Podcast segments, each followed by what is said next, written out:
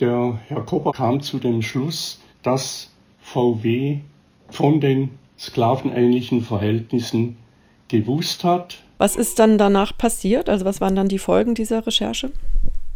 Die Folge war, dass zunächst gar nichts passiert ist, ja.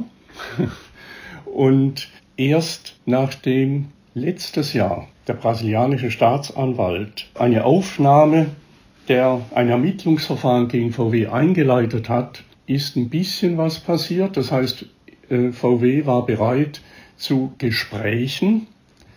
Und jetzt könntest du natürlich fragen, warum äh, kam das so weit, dass die brasilianische Staat Bundesstaatsanwaltschaft das aufgegriffen hat. Das hing eben damit zusammen, und da bringe ich jetzt diesen Ricardo Risengi ins Spiel, zu dem wir als Brasil-Initiative seit damals, seit Anfang der 80er Jahre direkten Kontakt haben. Das ist ein Priester, der die sklavenähnlichen Verhältnisse damals schon dokumentiert hat, jetzt wieder aufgegriffen hatte und zwei Jahre lang hat die brasilianische Staatsanwaltschaft es geprüft und letztes Jahr haben sie dann beschlossen, jetzt werden wir doch endlich mal tätig. Und es kam dann zu mehreren Begegnungen von der, zwischen der, dem Staatsanwalt und VW-Vertretern. VW ist teilweise mit drei Rechtsanwälten angerückt und sämtliche Gespräche, das sind inzwischen drei Gespräche, Gesprächsrunden gewesen, waren ergebnislos. Und die nächste Gesprächsrunde findet eben am 29. März statt. Und deshalb hat die Brasil-Initiative eine Online-Petition gestartet und wir hoffen doch sehr, dass viele sich daran beteiligen, weil wir endlich erreichen möchten, dass VW die damalige Schuld anerkennt und den noch lebenden Landarbeitern eine Entschädigung zukommen lässt, beziehungsweise die Einrichtung eines Opferfonds der Einrichtung zustimmt was in Bezug auf die Metaller, Metallarbeiter in São Bernardo do Campo erfolgt ist. Das ist ja auch das Interessante. Dort hat man dann eine Million Entschädigung bezahlt, um sich zu befreien von den Vorwürfen. Aber in Bezug auf die Rinderzuchtfarm blockiert man bisher. Und wir als Brasil-Initiative möchten Anfang März bei der Übergabe fordern, dass VW bei der Verhandlungsrunde am 29. März endlich ganz konkrete Zugeständnisse macht und zu, zur damaligen Schuld steht.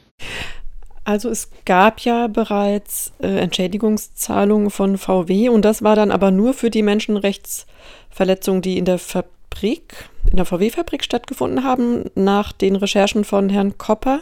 Habe ich das richtig verstanden?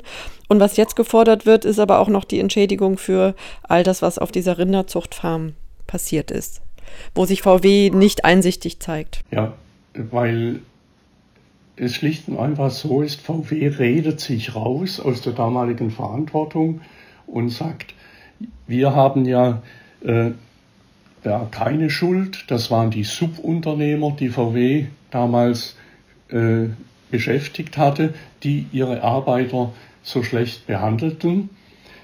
Aber der Herr Kopper hat eindeutig festgestellt, und auch das, die brasilianische Staatsanwaltschaft sieht es so, dass VW immer gewusst hat, was auf der Fazenda geschah, geschieht und es ohne Einverständnis gar nicht möglich gewährt, gewesen wäre, so, so ausbeuterisch tätig zu sein. Das muss man wirklich ganz klar festhalten.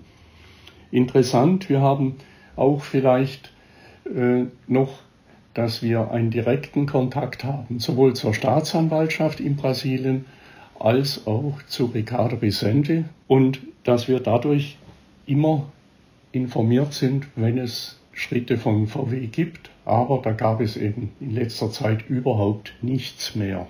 Ja? Und wir möchten jetzt etwas Druck ausüben und hoffen, dass ein paar Leute von euch dann auch die Online-Petition unterschreiben. Und wenn es dann genug Unterschriften gibt, führt es dazu, dass diese ähm, Ermittlungen und Verhandlungen doch mal aufgenommen werden oder was passiert dann?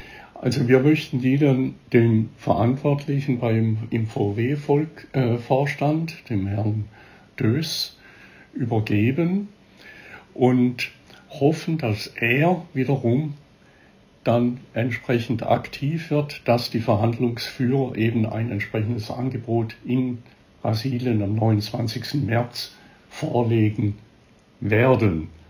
Interessant übrigens, VW hat seit letztem Jahr eine Menschenrechtsbeauftragte eingestellt. Das heißt, also wir sind schon, wir hoffen, dass wirklich diese Aktion jetzt etwas bewirkt, ja. Was wäre denn so ein, so ein Ideal, so eine Wunschvorstellung, was, wie VW dann reagiert oder wie die Entschädigung dann aussieht? Also es ist so, dass praktisch nur noch wenige der damaligen Arbeiter leben und dieses auf Zeitspielen von VW ist deshalb umso schäbiger, finde ich.